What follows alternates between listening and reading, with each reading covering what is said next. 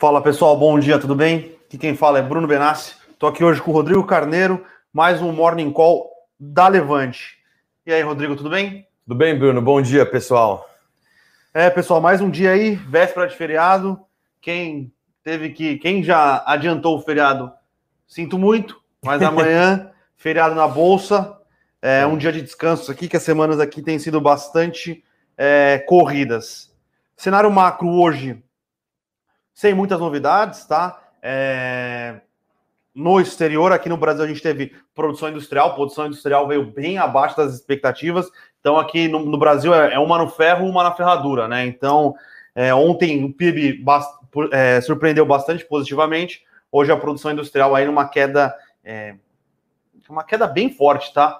É, as, as, as projeções eram de queda de 0,1%, a queda veio em menos, 0, menos 1,3%. Então foi uma queda bem forte é, da produção industrial do Brasil. Lá fora, sem grandes novidades, tá? O pessoal hoje à tarde tem o livro BED nos Estados Unidos, que é, é um compiladão de provisões de, de tudo que você pode imaginar da economia americana. Então é bastante importante a leitura do, do livro BED. O livro BED sai hoje às três horas da tarde, mas o cenário, as informações de Europa, Japão, China foram um pouco mais vazias aqui na manhã, tá? Ontem, durante o Morning Call, saiu os PMIs e os ISM do, dos Estados Unidos, né? Que são índices que são, são proxies para os movimentos econômicos nos meses seguintes nos Estados Unidos. Então, os dois vieram fortes, porém com os gerentes de compras, né?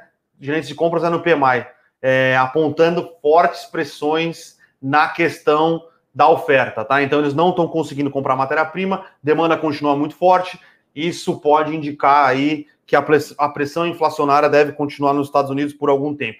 Foi esse motivo é, que fez com que as bolsas americanas ontem andassem de, andassem de lado, enquanto bolsa brasileira subiu, bolsa na China subiu, bolsa na Europa subiu. Então, é, e voltou né, o grande debate sobre se vai ter inflação nos Estados Unidos ou não vai, se o Fed vai ter que aumentar os juros ou não vai, é, como vai funcionar. Então, é...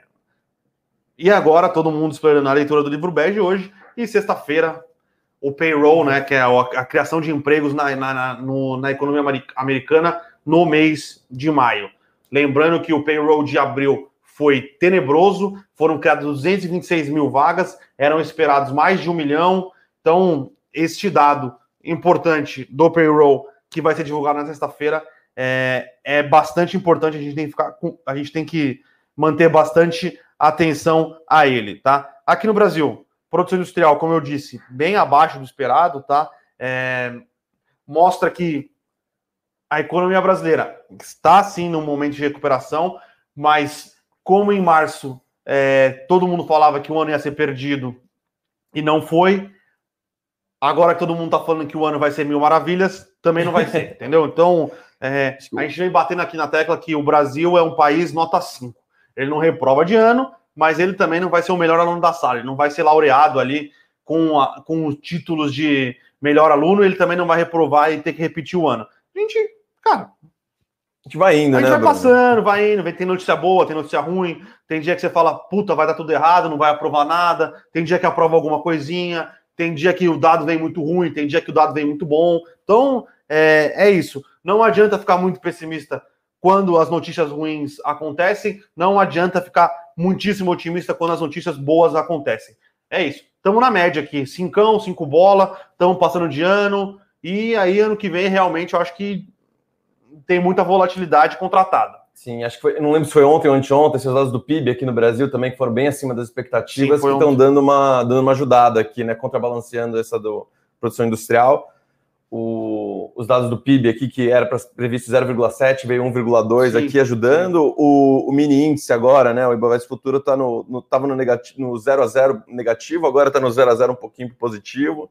Então a gente vai ter um dia ali, estou esperando um dia bem no 0 a 0 aqui hoje. É, lá fora tá bem no 0 a 0 tá? Tem alguma coisa tem algumas coisas que, que, que impactam isso. Primeiro que a bolsa tem subido três dias seguidos, uma alta forte, batendo recordes aí no all-time high. Sim. Segunda coisa, muito investidor estrangeiro entrou no Brasil esses últimos dias, tá? E amanhã é feriado.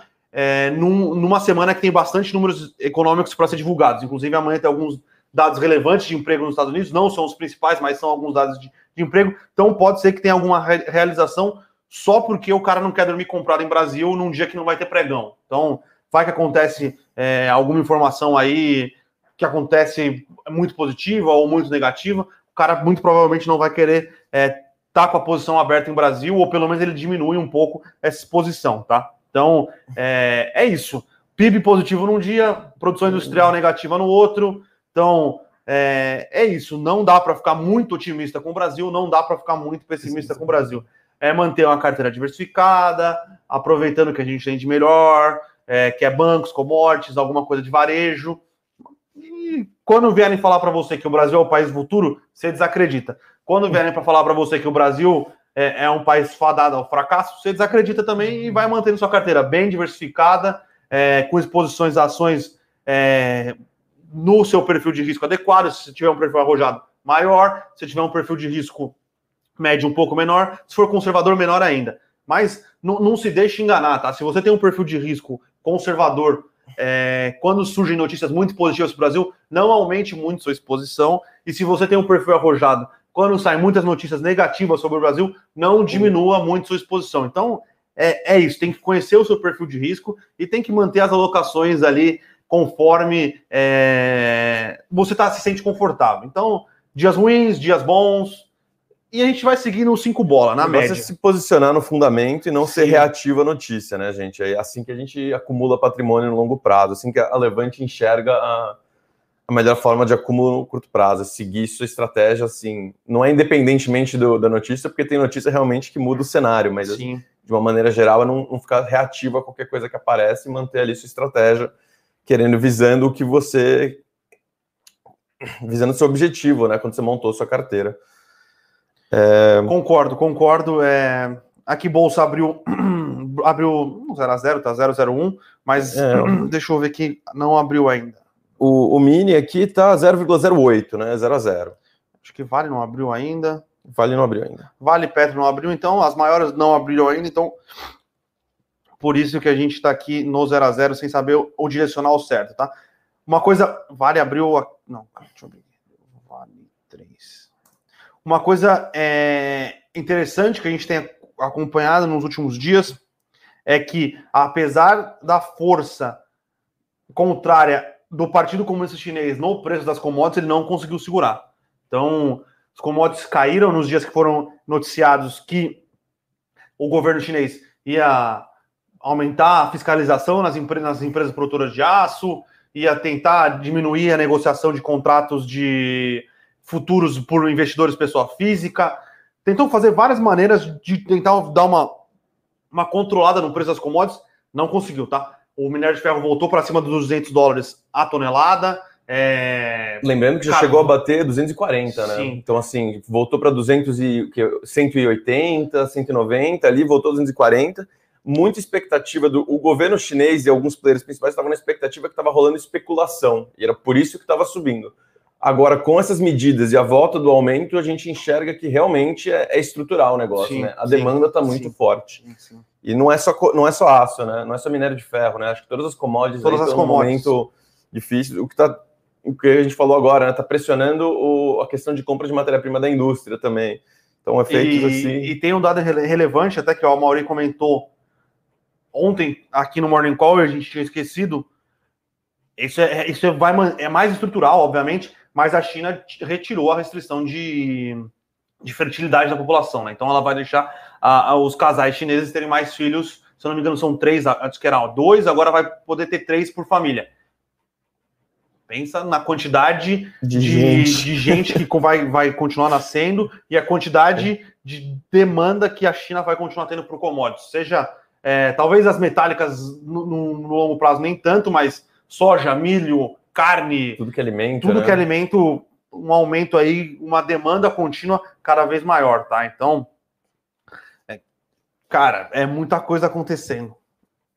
Bom, de cenário macro é isso, é realmente sem grandes novidades aqui. Sexta-feira é provavelmente é um dia que a gente vai ter mais emoções, tá? Então, e aí vamos entrar um pouquinho aqui no, no nosso cenário corporativo, tivemos algumas coisas relevantes, né? Setor de saúde aqui a todo vapor. Ontem, Reddor, Daza e Fleury anunciando aquisições relevantes, né?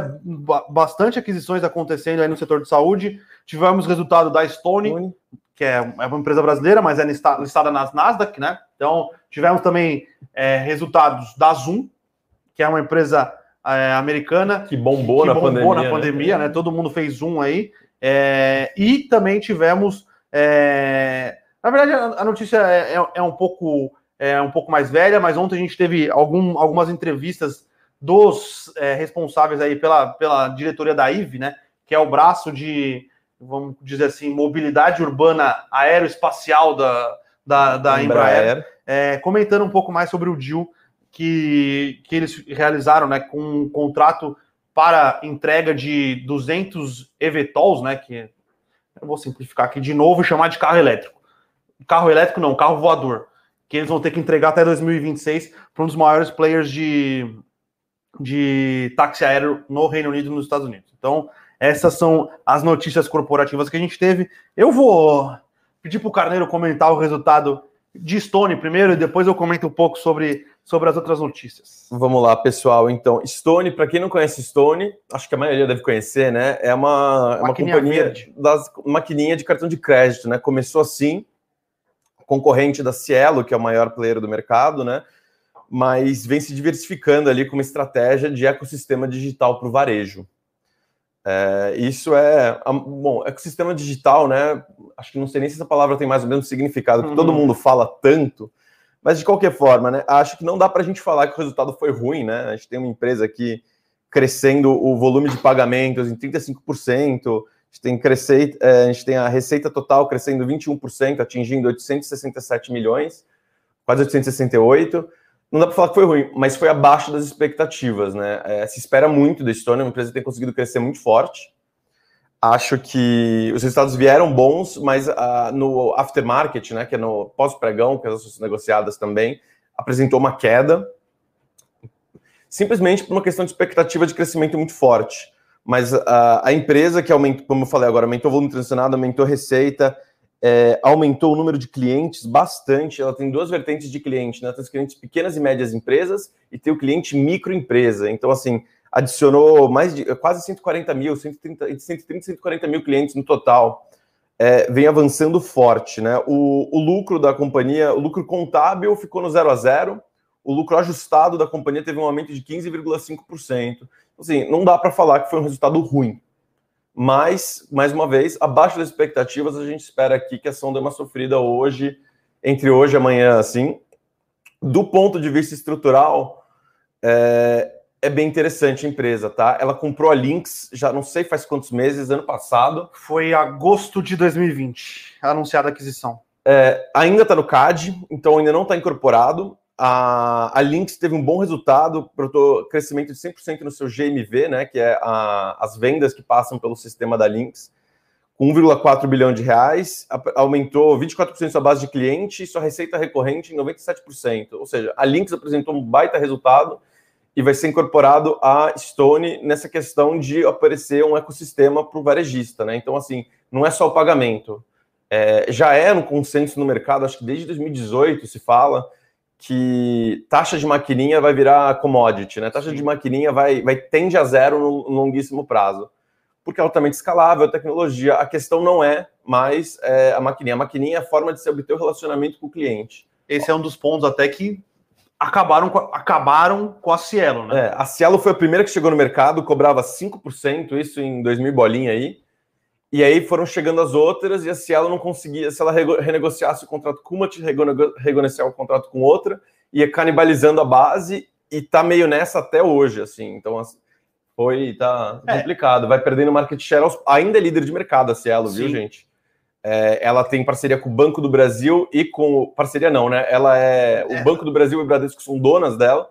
Então, a redistribuição do Banco do Brasil, principalmente quando a gente vai falar do interior, outras regiões, e a rede do Bradesco também são muito fortes, o que deixa ela numa rede muito boa para captar cliente. Então, o cara tem uma conta no o micro, o pequeno empresário, até o grande empresário tem a conta no Banco do Brasil, ele acaba fechando com a Cielo, né? E enquanto isso, a Stone está se diversificando aí com soluções de crédito e soluções de é, software, né? Para realmente trazer o cara para para dentro do seu ecossistema. E soluções de software podem pagar muito bem e soluções de crédito pagam muito bem, né? Atingiu 1,9 bilhões de reais no seu portfólio de crédito. movimento bem interessante, crescimento de mais de 470% na comparação mês anual. É, além disso, a gente comentou isso né, há, há, um tempinho atrás, foi no dia 24, né? Faz o que? Segunda-feira da semana. Semana passada? É. Ela entrou num dia, o Banco Inter vai anunciar um follow-on anunciou um follow-on, né? É, ele depois, posteriormente, vai ser listado na Nasdaq ali, a ação andou bastante por causa disso. É, mas no follow-on com uh, do Banco Inter, a Stone vai ser investidor âncora, o que vai iniciar uma parceria, né? Ela vai poder ter até 4,99%. Quando uma empresa tem mais de 5% da outra, tem algumas questões societárias que ela pode brigar por controle, por isso que eles limitam quando eles fazem esses acordos assim. Então, com 4,99%, uh, vai poder conectar os clientes das Stones, todos os clientes do ecossistema da Stone vão poder conectar no marketplace do Inter, o que agrega bastante valor, né? A, a, experiência de pagamento do Banco Inter vai ser melhor que o Banco Inter não tem uma boa experiência de pagamento, até chegou a, a fazer movimentos nessa direção, mas ainda não é o forte do Banco Inter, então para a parte PJ do Inter ajuda bastante. Que eu acho que a parte PJ do Inter talvez fosse a que mais deixava, deixava a desejar, né? Cara, dos 10 milhões de clientes, se eu não me engano, 800 milhões são PJ. Então, assim, ainda é fraco. A presença de conta digital PJ no Brasil ainda é fraca. A gente Sim. tem o banco original que consegue fazer alguma coisa mais focada no high-end, mas não é aberto, a gente não tem tantos dados assim. O, quando a gente olha para Nubank e essas coisas, eles focam no MEI. E a dinâmica do MEI é muito mais parecida com, o PF, do que PF, PJ, né? Os caras, inclusive, misturam as coisas. Quando você tem uma MEI, você consegue receber seu salário, seu, consegue receber dinheiro no, na PF e não, não, não, dá problema na receita. Quando você é um PJ microempresa, para você fazer a apuração de conta certinho, contabilmente, você tem que receber uma conta PJ. Então, assim, é outra dinâmica, né? É, então a gente vê assim, tá se parecendo estruturar muito legal. Esse deal com a Lynx aí, que foi um bafafá ali na época, foi um. Sim, ele tá, tá, demorando para sair, daqui a pouco vai fazer um ano que esse negócio não sai. É, a gente enxerga a Estônia aqui é, brigando bastante com a TOTOS cada vez mais, né? A TOTOS, que é a maior de software, entrando cada vez mais em crédito e pagamentos. É, e sim, todo mundo aí atrás do ecossistema digital do varejo, né? Se você prestar muita atenção, não é tão diferente da estratégia que a gente enxerga Mercado Livre, Magalu fazendo. O Bradesco está com um, um, um, marketplace dentro do, da operação dele, não tá? Ele começou agora, né? Ele ia lançar para o Next, porque todo banco digital agora tem que ter marketplace. E aí vai lançar junto para o Next, vai lançar para o Bradesco também, né? Mas lembrando que assim, quando a gente fala de marketplace de banco, e marketplace de Magalu, via varejo, etc., tem algumas diferenças fundamentais aqui, tá? Quando a gente olha para o Magalu, por exemplo, o Magalu está com projetos de fazer a logística desses, desses caras e fazer uma coisa integrada, regionalizada. Quando a gente fala do marketplace do, do banco, por enquanto, pelo que a gente enxerga, é só uma vitrine mesmo. É o marketplace aquele do começo. O cara lá anuncia e, e se vira aí para vender. É, igual é, um pouco... é mais ou menos igual o, o do pão de açúcar, né? Que o Pão de Açúcar não, oferece todo o ecossistema, mas ele tem lá um marketplace dentro da loja Pão de Açúcar, aumenta a visibilidade. Eu acho que para o banco até é interessante, porque ele vai conseguir. Ele já tem toda a função de crédito dentro, ele só não vai conseguir dar a parte logística, que eu acho que talvez hoje seja, talvez seja o mais importante, né? É, a questão com o banco é, é, a discussão do que entra também aí, fazendo paralelo aqui, né? Porque, como eu falei, ecossistema digital hoje em dia conversa com tudo quando você olha Melios, é, é, um pouco nessa linha, né? Dots, programas de fidelidade. Então, ter o marketplace integrado com o banco, você consegue dar cashback, você consegue usar ponto de cartão de uma maneira melhor para o banco e ter uma oferta que parece mais atrativa para o cliente, entendeu? Então, você consegue oferecer serviço, produto, tudo no mesmo ambiente, usando o ponto do cartão, por exemplo. Então, assim, é um, é um play mais de, que eles chamam de loyalty, né? De fidelidade, programa de fidelidade, do que qualquer outra coisa. É, longo prazo, todos esses players parecem bons, mas assim, falta ver quem consegue uma consolidação mais sólida aí do mercado, né? Pela a adição de clientes físicas, a gente, eu enxergo a Estônia aí com uma, uma questão boa, né? O cara depende muito da maquininha, Sim. depende muito do adiantamento do recebível. É, é, é, bem interessante. Enquanto... Eu posso estar falando bobagem, mas acho que o Warren Buffett tem posição na Estônia, não tem? Putz, isso eu não sei, mas eu, eu, eu acho, agora. Eu acho que tem, eu acho, tá? Não, pessoal, não é só não, não, se empolguem, pessoal. Não se empolguem, mas. é... E eu acho que é de verdade, não é igual no, no IRB, né? Que, é, IRB, essa daí foi. Que surgiu e, na verdade. IRB é campeão dessas, né, gente? Nada contra a empresa hoje em dia, tá? Mas. Desculpa um pouquinho. É, não, eles, eles têm sim. O, a Berkshire, né? Não é o Warren Buffett, mas PF, a né? Berkshire né? tem, tem posição na Estônia. Uh, vamos lá para a próxima notícia aqui. Vamos lá, então. Falar um pouco de aquisições de, de no setor de saúde, né? Reddor, cara, acabou de vir do follow-on e já comprou mais um hospital, tá? Um hospital é, relativamente grande aqui em São Paulo. É, 130 milhões de reais. 130 milhões de reais. EBITDA de 17 milhões. Eu tô tentando achar para 2022. de leitos. É. Eu vi no, no fato relevante, mas eu esqueci. Bom, mas é mais uma aquisição colocando mais dentro, leitos para dentro é, do, do ecossistema da, da Reddor, né?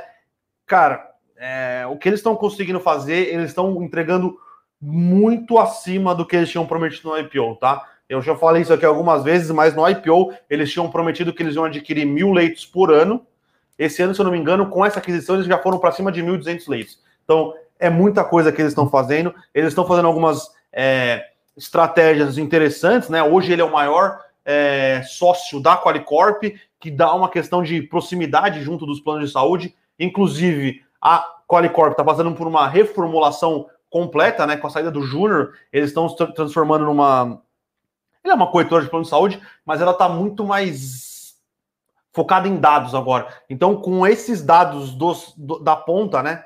A Reddor vai ter informações muito melhores sobre seus clientes. Então, é, cara, Muita coisa interessante acontecendo na Reddor. A gente vê uma empresa de crescimento, crescimento muito acelerado, num setor que é bastante fragmentado.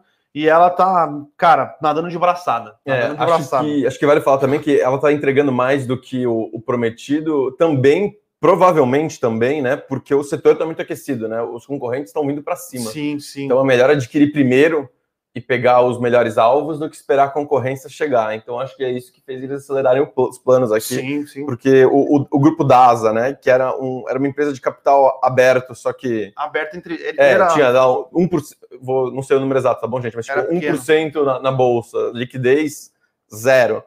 É, fez uma aquisição no Hospital da Bahia.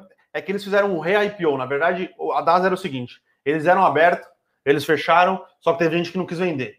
E aí eles viram que o mercado é, de, de saúde aqueceu, de aqueceu novo. novamente, aí eles foram lá e fizeram um re-IPO, captaram o dinheiro, esse dinheiro eles vão usar para pagar o Lefort, que eles compraram no final do ano passado, e agora eles fizeram uma, uma aquisição grande. 850 milhões de reais. Na gente. Bahia. Isso é bastante. Implícito um múltiplo de EV EBITDA, né? EV sendo o valor da firma, o valor total da aquisição, que é o inclui a dívida da empresa e, e além de todo o resto de 13 vezes, né? Um múltiplo bem alto, tá? Mas assim, uma aquisição bem relevante para é, consolidar a posição. Lembrando na Bahia. que o Mater Day que acabou de fazer o IPO, ele também está construindo um hospital grande na Bahia. É, tem alguns outros grupos grandes com hospital na Bahia. Se eu não me engano, a Reddor. Eu não lembro se a Reddor tem, tem participação lá, mas eu acho que tem. É, a gente começa a ver que as grandes praças é, elas começam a ficar bastante disputadas por esses grupos, tá? É, então, é interessante, é, é a gente. Eu estava até discutindo com, com, o Rodrigo hoje de manhã, quando a gente estava comentando sobre essa notícia, do, do plano da DASA, tá? A gente, a gente ainda é, tem um certo receio, que a gente estava até discutindo, que eu acho que é mais fácil um grupo hospitalar adquirir é, esses, esses é, redes de, de, laboratório. de laboratório do que, do que o contrário. Porque eu acho que a complexidade no, no hospital é maior do que a complexidade na rede de laboratórios. Mas eu e o, eu e o Japa, a gente não, não, não chegou numa conclusão, inclusive o Japa até discorda um pouco, mas a gente estava discutindo exatamente isso. Porque eu acho que tem toda uma questão de hospitalidade que é fundamental quando você está num, num, num, hospital, né? Você, você pensa na hospitalidade. Que eu acho que. Tem um lado meio hoteleiro ali. Tem né? um lado hoteleiro que eu acho que traz uma complexidade na operação um pouco. Que, que com, traz complexidade. Eu não sei se.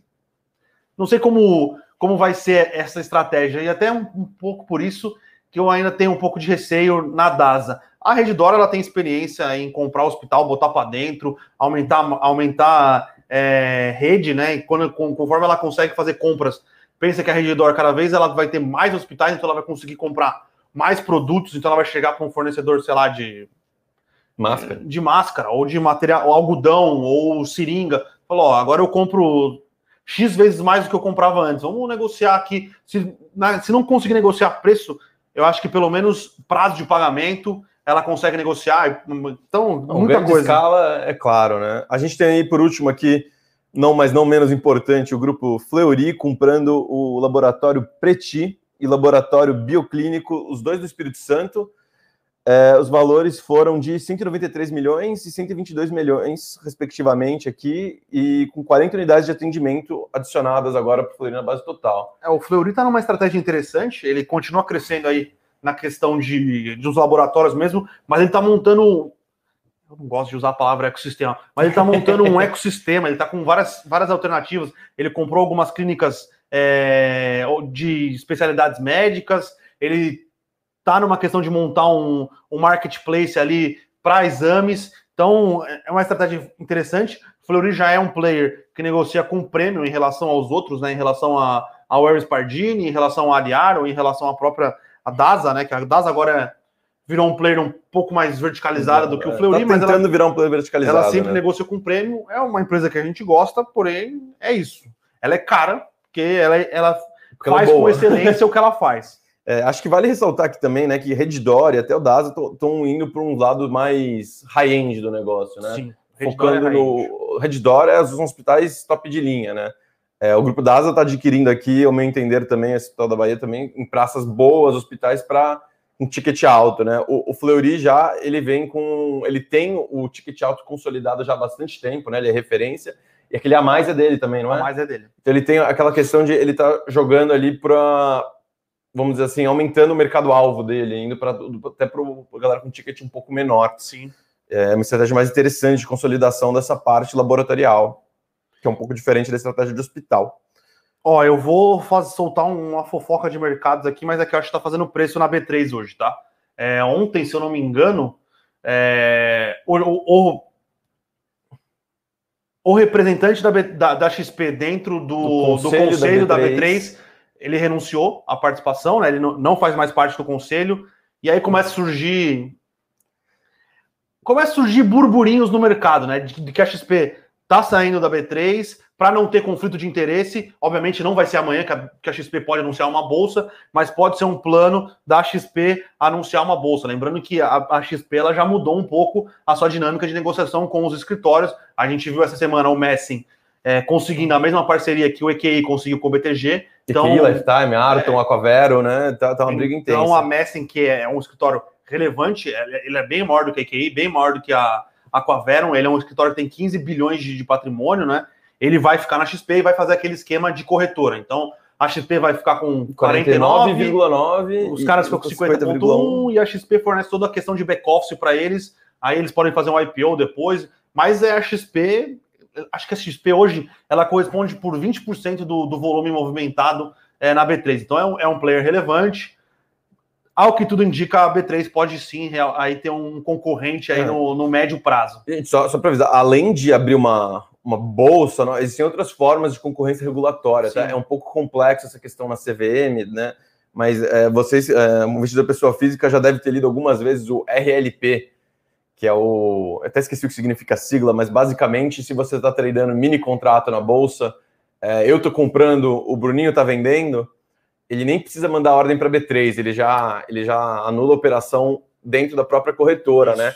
Existem uma série de discussões com relação a eles poderem fazer isso com mais tipos de ativo, com ações, opções, etc. Isso, de certa forma, já é uma concorrência para B3. Então você tira é, volume lá de, de é, dentro. você tira é, uma nova bolsa é uma coisa assim realmente complexa, muito longo prazo. Eu não acho que aconteceria do dia para noite, até porque a B3 funciona relativamente bem. E para você abrir uma nova bolsa, você precisaria ter um monte de empresa querendo abrir capital na sua bolsa em vez da B3. Mas outros tipos de concorrência mais indiretas é, pode ser, né? Você tem, tem outros mercados, mercado de energia que se fala em ir para a bolsa de valores, pode talvez ser em outro lugar tem uma outra série de concorrências indiretas que no médio prazo pode ter uma conversa aqui mais, mais séria. Então, assim. É, lembrando que tem um livro muito interessante chama Flash Boys, é do Michael Lewis, que é o cara que escreveu o Big Short, que. É do cara que escreveu o Big Short? É do cara que escreveu o Big Short, que ele comenta nos Estados Unidos sobre essa questão do, das negociações serem feitas dentro do próprio banco, assim. Então, é um livro muito interessante, é uma questão que levantou sérias questões nos Estados Unidos, porque às vezes você não vê direito o spread, você não sabe quem comprou, quem vendeu. Então, é, nos Estados Unidos. a especificação, né, no sim, fim, cara. É, é, polêmico, regulatoriamente é, é, bem polêmico, na verdade, tá? Porque basicamente quando você compra a, a mercado, né, você está elevando o preço da ação. Então, se tudo se neta dentro de cada corretora, você abre espaço para ter umas distorções de preço. Então, é um assunto assim complexo. As corretoras ganham, podem ganhar bastante dinheiro com isso, é, uma vez que não tem que pagar nada para B3 para fazer isso, ou sim, pagar sim. muito menos, né? Porque acho que tem que reportar alguma coisa, mas paga muito menos. Mas é um assunto aí bem complexo de é. complexidade regulatória. Enquanto isso, o mercado de capitais se desenvolvendo, o número de investidores de pessoas físicas subindo e questões regulatórias aí que eu acho que é o principal driver aqui para segurar a B3. Sim. Que anda é... ali, atingiu seu máximo aqui, atingiu um máximo em, em, julho aqui, aí quase de novo em janeiro, fevereiro, e tá dando meio de lado aí desde então. Mas assunto complexo aqui. Sim, sim. Vamos falar de Embraer agora um pouquinho? É, Embraer. Só, só mais uma coisa. Quem quiser ler livro de finanças, pode ler todos do Michael Lewis. Ele tem o Poker's Face, que eu não sei como é a tradução em português, que acho que é o primeiro livro que ele escreveu, que ele conta como é que começou a carreira dele no Salomon Brother. Depois ele tem o The Big Short, né, que é a grande aposta. Ele tem esse Flash Boys, ele tem mais um que eu não li, e ele tem um de beisebol também que é muito bom, que é o que fez o filme com o Brad Pitt, que é Moneyball? O Moneyball, que é o homem que mudou a história do jogo, se eu não me engano. O filme é excelente, mas o, o livro também é um espetáculo, tá? Uhum. Eu joguei beisebol, então eu gostei de ler o livro. É... Embraer a gente já falou de Embraer, né? Tô, tô e agora, Embraer foi o que a gente comentou ontem, tá, pessoal? A Embraer anunciou aí. É, Embraer é um case interessantíssimo, é um case de tecnologia muito bom, muito bom mesmo. A Embraer provavelmente é a empresa que melhor desenvolve tecnologia de, de aviação no mundo, que eu não estou brincando. É, obviamente, por, ela tem alguns problemas operacionais de, de montagem de impostos no Brasil que atrapalham um pouco a estrutura, a estrutura e a eficiência dela, mas como projetista, é, de aeronaves e como essa questão de tecnologia, por exemplo, o eVTOL foi desenvolvido pela, pela, pela Embraer X, né, que é esse braço de tecnologias alternativas da Embraer, e aí eles fizeram um spin-off da IVE. Nessa Embraer X, se eu não me engano, tem desenvolvimento de satélites e tem uma empresa que faz controle aéreo, né? Porque a gente tem que pensar, pessoal, que, por exemplo, se a gente tiver o carro voador mesmo, vai ter que ter tecnologia para conseguir controlar esse tráfego. Com certeza. Tráfico cada, um, cada um é tem, tráfego. Cada um tem que voar numa altura, por Sim. exemplo, né? É, porque senão corre risco de colisão. Mas se você tiver mil em São Paulo, não dá para cada um voltar numa altura. Então, assim, tem que todo mundo saber para onde cada um tá indo. É né? igual as cenas do Star Wars, acho que é o 2, é que o Anakin persegue a, um vilão lá de, no, no, num, num carro então tem que ter até organizada, que senão dá ruim, né? É, gente, é, se tiver carro aéreo explodindo no céu da cidade, vai ser chato, né? Então, a Embraer é um case que a gente gosta. É, a gente tinha algumas dúvidas, e ainda existem algumas dúvidas operacionais na questão de eficiência na operação, na construção de, de aeronaves da, da, da, Embraer. Tem algum, algumas coisas envolvendo é, o Brasil tributariamente, que atrapalham um pouco a, a questão de eficiência na, na, produção, mas como desenvolvedora de tecnologia é um business muito, muito, muito bom, cara. Muito cara, bom. Um caso muito interessante de empresa que começou como estatal, né? Depois foi privatizada, bem, bem interessante o case. Último resultado aqui, ações globais, resultado da Zoom. Para quem dormiu durante 2020 inteiro e não sabe o que é Zoom, é o, é o aplicativo de teleconferência online aí que bombou. Inclusive, tinha alguma outra, alguma outra empresa que tinha o código da ação Zoom, que não era essa, que, que bombou. bombou. por causa dessa empresa. De qualquer forma, a receita líquida da companhia aqui teve alta de 191% no ano. O lucro foi crescimento assim fortíssimo, melhora de margem operacional, é, aumento de 25 pontos percentuais para 41,9% da margem operacional. É um baita resultado na casa de que está todo mundo trancado em casa fazendo teleconferência, né? É, o resultado veio bom, a empresa parece muito sólida, conseguiu se desenvolver bem, aproveitar a onda. o que fica aqui é a dúvida quanto a. E agora, né? Agora a gente está. Estados Unidos já está todo mundo ali indo ver jogo de futebol, voltando para o escritório. Como é que vai ficar os contratos? É, o, número, o nível de. Obviamente, a gente está enxergando aqui que o número de reuniões digitais no mundo tem uma tendência de se manter patamares mais elevados do que 2019. Acho que a galera viu que não precisa ficar viajando para qualquer coisa. Mas com certeza vai ser menos do que foi em 2020, Sim. né? Então, que qualquer coisa você fazer um call, a galera fazer a festa no Zoom, gente. Acho que Exato. com certeza não vai ser. Happy hour no Zoom. Happy hour no Zoom. Essa foi a pior invenção da pandemia, foi happy hour no Zoom. Cara, eu não, eu, eu não gosto, mas eu vou evitar criticar porque é complicado não fazer nenhum happy hour também. Então, melhor não, no Zoom do que nada. Não, não dá, não dá. Zoom, não dá. Aí vai do seu julgamento em casa, galera. Bom, então já falamos bastante aqui, vamos lá para as dúvidas. Aqui, o Amauri Vieira com dólar, é, com queda do dólar, podem se beneficiar empresas de, com dívida em dólar, empresas com matéria-prima importada, metalurgia, M Dias, Sabesp, OIBR. A Sabesp tem uma dívida grande em dólar, a Oi tem uma dívida grande em dólar. Porém, na maioria, é, é, essa questão normalmente é contábil, tá? Vai aparecer resultados que podem aparecer algum lucro, mas não são caixa, tá? Uma, agora, empresas como, como M Dias que depende do trigo que é importado e é cotado em dólar, eu acho que podem ter uma performance melhor. Lembrando que a M sofreu muito por causa do trigo, tá? teve a questão do dólar, teve a questão do preço do trigo disparando, e a M cara, é uma empresa muito bem tocada, só que ela vende macarrão, biscoito, então ela não tem poder de marca, ela não tem muito poder de passar preço, é, então ela acabou sofrendo por causa disso. É, eu não acompanho muito o mercado de trigo, não sei se a cotação continua bastante elevada, mas se o dólar tiver dado, dólar uma arrefecida e se o preço do trigo pelo menos se manter estável, ela deve conseguir apresentar algumas margens, umas melhoras nas margens. Outra empresa que consegue é, ter umas melhoras em margens por causa de, é, de, de, bens importados aí para a sua operação é a Reddor. Quer dizer, na verdade, todo mundo que opera é, saúde no Brasil, ela tem muita. Tem que importar muita coisa importa, e equipamento caro, é maquinário. Caro, sim. Acho que até agronegócio deve se beneficiar de alguma coisa aí. É, e a Ipera, porque boa parte dos é, insumos que ela usa, a gente percebeu isso agora por causa da, da pandemia do coronavírus, que a maioria dos insumos da, de vacina é tudo importado. Então, os insumos é, da Ipera para produzir os seus remédios também são importados. Então, uma queda do, do, no preço do dólar deve ajudar um pouco as margens, tá? Mas, ô, Maurício, vale comentar aqui que é, essas empresas que têm custo de dívida em dólar, em geral, têm umas políticas de hedge que se protegem, né? Eles negociam, fecham o câmbio com antecedência. Então, assim, pequenas oscilações, tipo que a gente está vendo agora, vai de 5,30 para 5,15, não vou falar que não são significativas, mas não são, não foi o que foi de 4 para 5 de repente é, elas não têm tanto impacto em geral nas empresas, porque em geral elas já estão com essa questão de dólar mais fechada. Isso em geral impacta mais empresas que têm receita em dólar, que não, não são capazes de fazer tanto essa questão de hedge, ou fazem menos. Então, empresas que têm muito, muita receita em dólar, exportadores, em geral são mais afetados, tá? É, acho que vale o comentário aqui que e uma empresa que não faz política de hedge deve ter se dado bem mal em 2020 e 20 a gente já teria percebido, né? Sim. que grandes oscilações não tem o que salva. Se subir, se cair, subir 20%, o, os impactos são gigantes mesmo. Mas é, é isso. E pessoal aqui.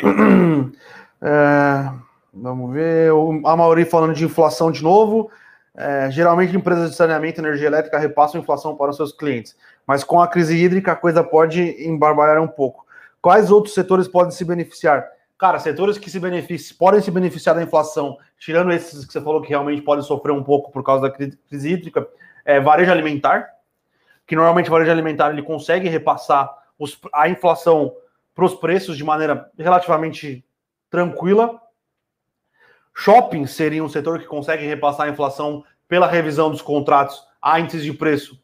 Porém, dado ao cenário de pandemia, Fecha, abre, fecha, abre. Fecha, abre, né? fecha, abre, eu acho bastante difícil. É... Concessões rodoviárias, eles conseguem reajustar suas tarifas à inflação também. Eu acho que os mais fáceis de pensar são esses três, tá? E vamos lá aqui. A galera falou de Via Varejo, que subiu muito forte. Quem foi aqui? Eu perdi aqui o nome. Arcos, o Arcos, Arcos Alves falou. Ontem vi, Itaúsa subiram forte. Na nossa visão aqui, é Itaú, é, Itaú, né, os bancos e Itaúsa, consequentemente, subiram forte na toada do PIB ali, né? A gente tem a questão, a, a grande questão com os bancos que a gente enxerga é que existe uma certa dúvida ali com a prorrogação das dívidas para o segundo semestre. Sim. Então, se não melhorar a economia, se não voltar, continuar desemprego, as empresas se recuperarem nesse tempo que o banco deu rolando a dívida para frente, a gente vai ter de novo uma volta de PDD. E se der tudo certo, quem provisionou bem pode até reverter, que seria o caso do Itaú, e quem provisionou mal vai, vai continuar bem, né? Mal, né? Não existe provisionar bem ou mal, né? Você faz sua previsão de quanto vai ter de, de perda do crédito. Se você acertar a sua previsão, você não precisa por mais.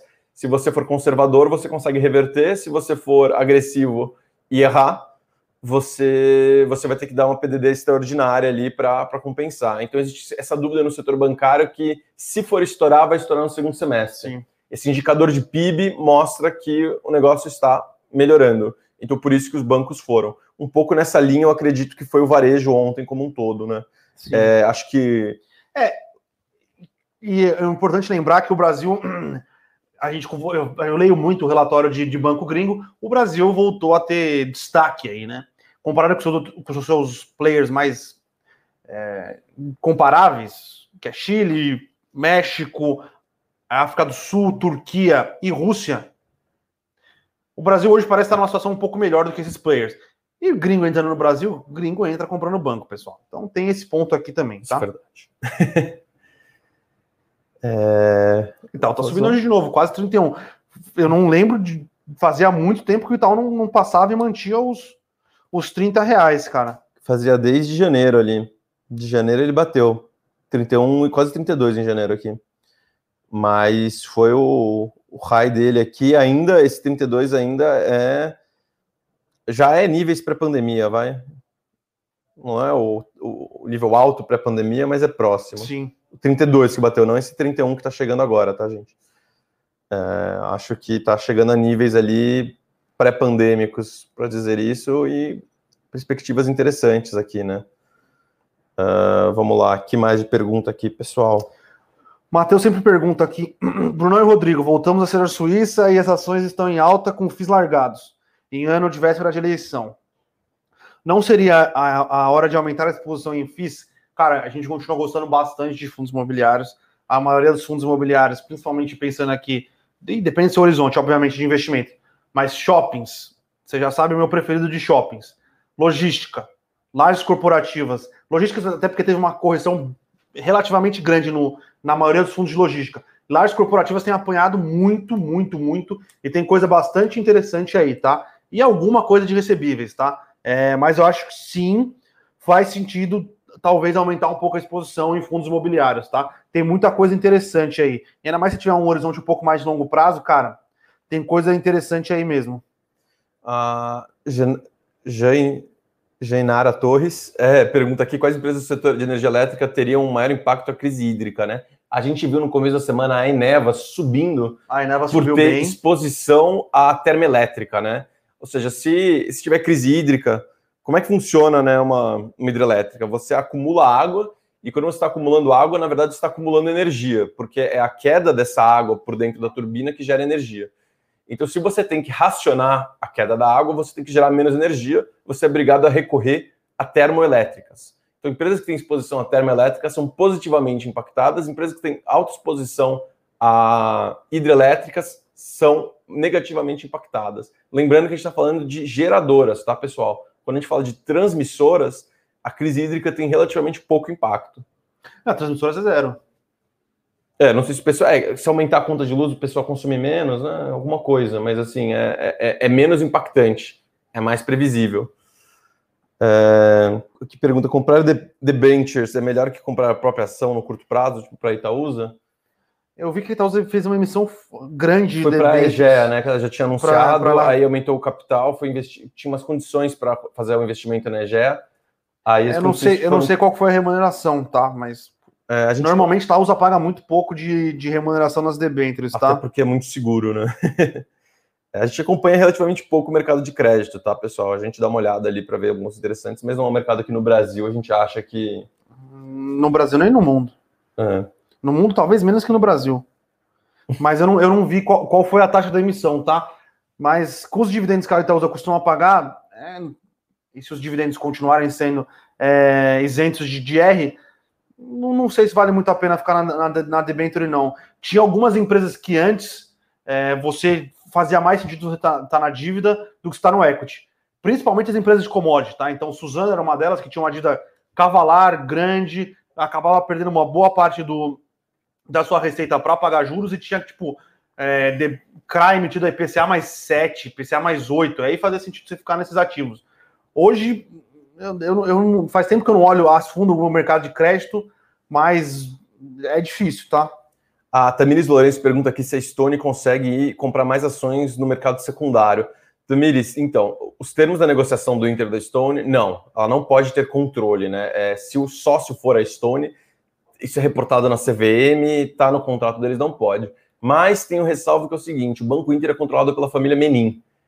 É, se tiver uma troca de controle, uma oferta por troca de controle, né? Se alguém quiser comprar a participação minoritária da Menin, é, a participação majoritária da Menin de uma forma que haja uma troca de controle na empresa, a Stone tem uma preferência para cobrir essa oferta. Tá? Mas assim, não é o que está se parecendo, não é o que está se desenhando, tá? É, a gente não está enxergando aqui. Pode ser que tenha, mas eu não enxergo a família Menin por enquanto. Não, não. Não, não, não acompanho a família Menin de perto. Mas também. eu acho que não, acho que não. Mas acho que foi só uma forma da, da Stone se proteger no longo prazo, isso. Para não vir alguém, sei lá, se é, um, um, banco grande, gringo, ou aqui resolver decidir que quer comprar o Banco Inter, o Nubank decide comprar o Banco Inter uma operação bizarra aí, sei lá, qualquer especulação assim, a Stone quer se garantir ali para não, não ser prejudicada nessa história. Sim. Sim. É, o, o Matheus é, aqui. É, já ia falar dessa pergunta aqui, porque a gente Next, bastante isso, né? É, IPO, cisão. Olha, é... Cara, não, não tem nada, tá? É, questão de spin-off, já, já fez um spin-off de CNPJ, Bradesco, tá bom? É, o, o, Next não é, é, é, uma empresa que pertence ao Bradesco. O Next não faz, não é mais uma unidade de negócio do Bradesco.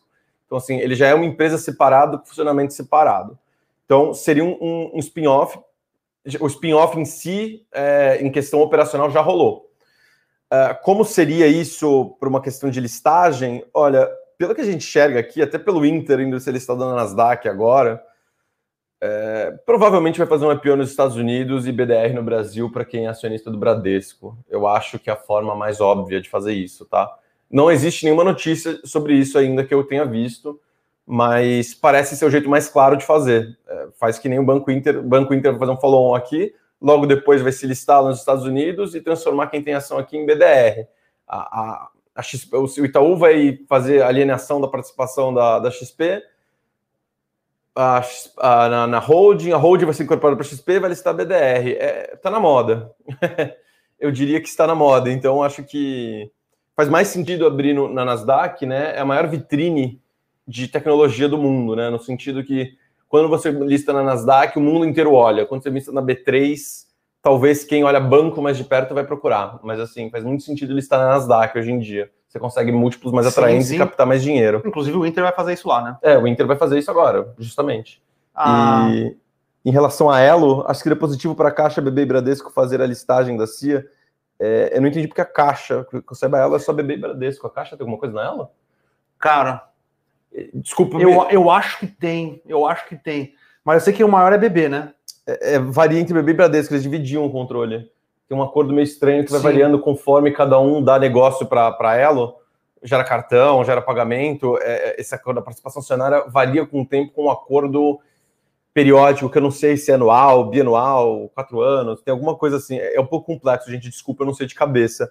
É, então, a questão é a seguinte: essa questão de conflito de interesse com, com mais gente, é, é, a gente enxerga que é positivo não ter três controladores para a companhia, tá? Isso gera valor para a companhia, porque existe conflito de interesse com que direção tomar, é, pode gerar competição com os próprios bancos. Então, por exemplo, não pode seguir um caminho de, de, é, de crédito, por exemplo, que nem as outras estão fazendo. Quando você fala de cartão, cartão é menos, né? Isso eu falo mais, mais para Cielo, mas é, você não pode, porque você gera competição com os dois controladores. Então, todo o crédito que gerar é 50% para cada, mas está comendo de alguém. Então, é uma situação complicada. Então, é positivo para a própria companhia.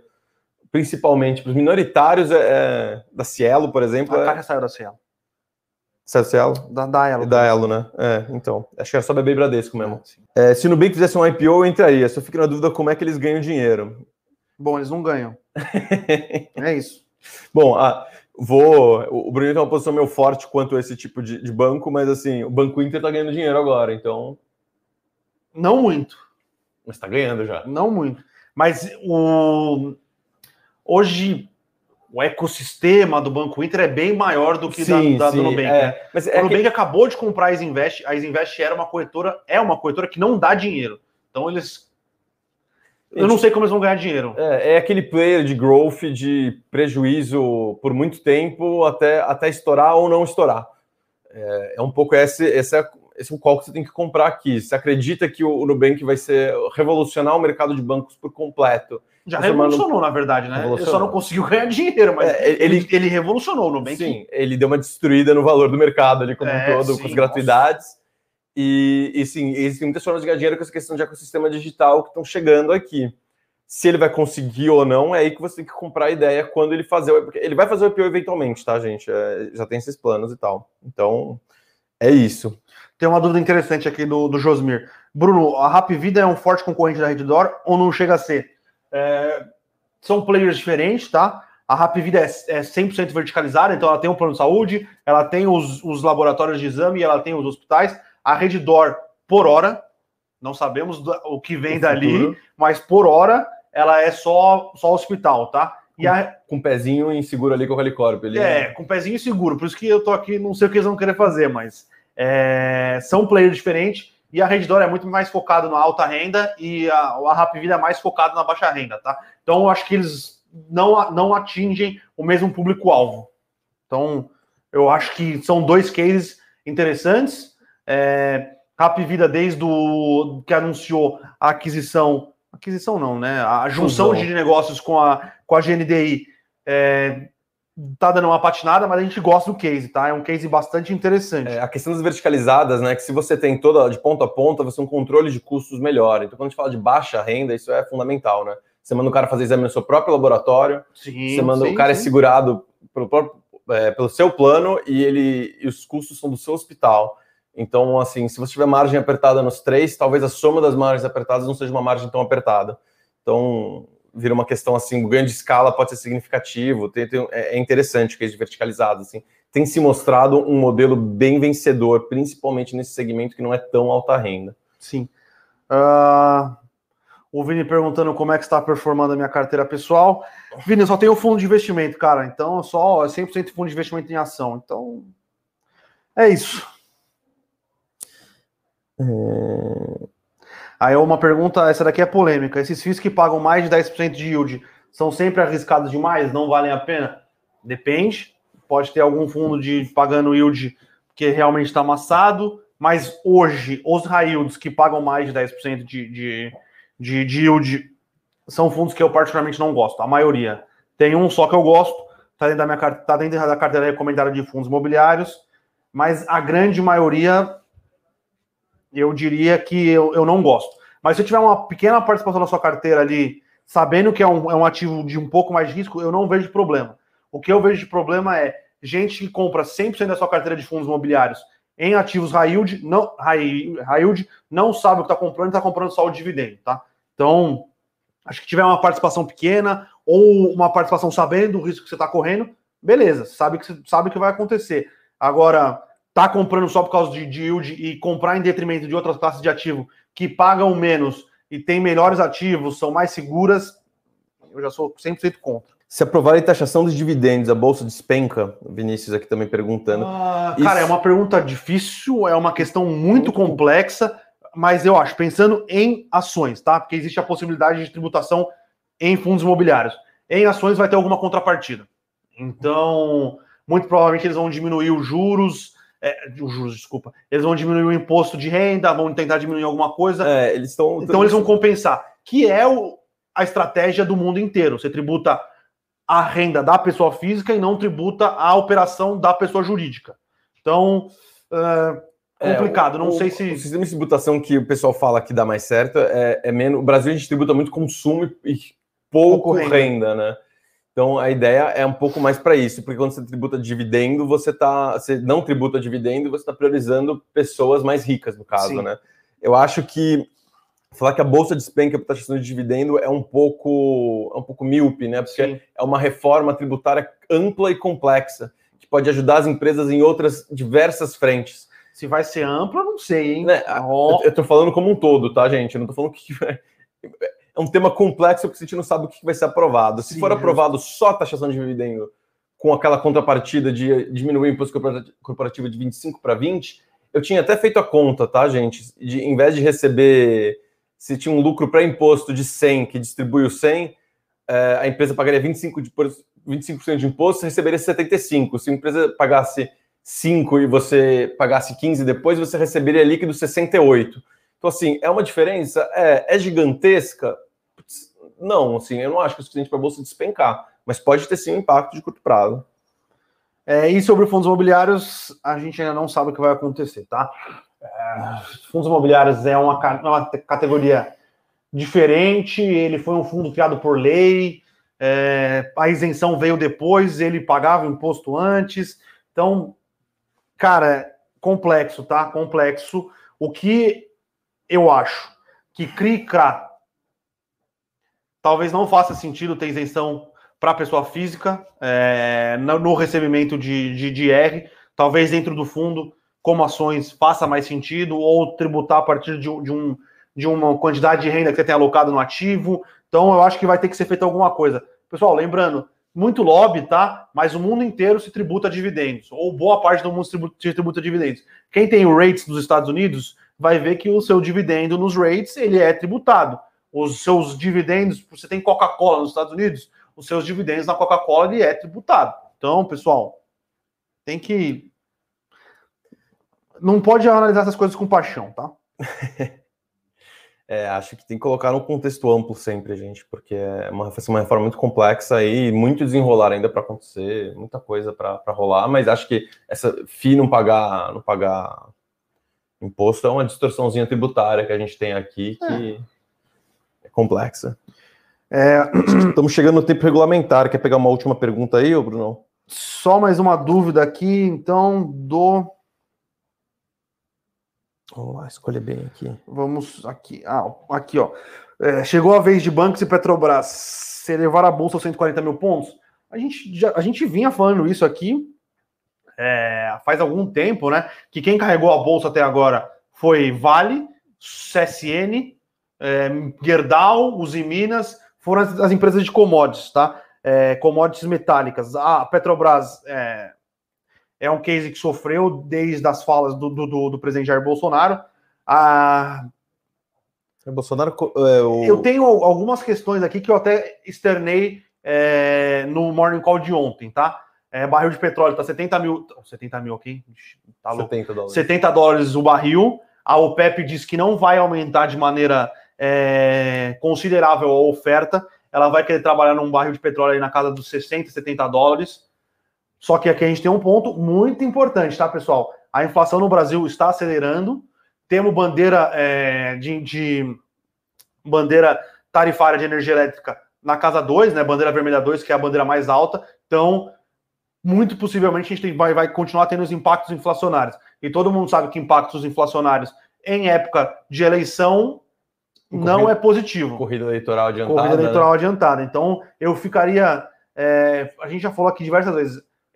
Petrobras está no, tá no momento operacional muito positivo, porém tem alguns riscos que a gente enxerga que, que a gente enxerga difícil, tá?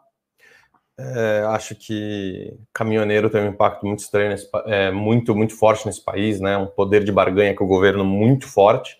Já tem sinalizado isso. Eu acompanho o setor de telecom mais forte. Até, até lá eles estão dando pitaco, né? O leilão de 5G tem contrapartida de colocar antena em estrada. Então, assim, é, é um poder de barganha sim, muito forte. Sim. Então, a gente tem que sempre ficar de olho com essas questões, né? Porque se subir muito o preço de gasolina no Brasil, a Petrobras pode não acompanhar não vai acompanhar a, a alta lá fora, né? Vai ficar para trás sim, nesse sim. sentido.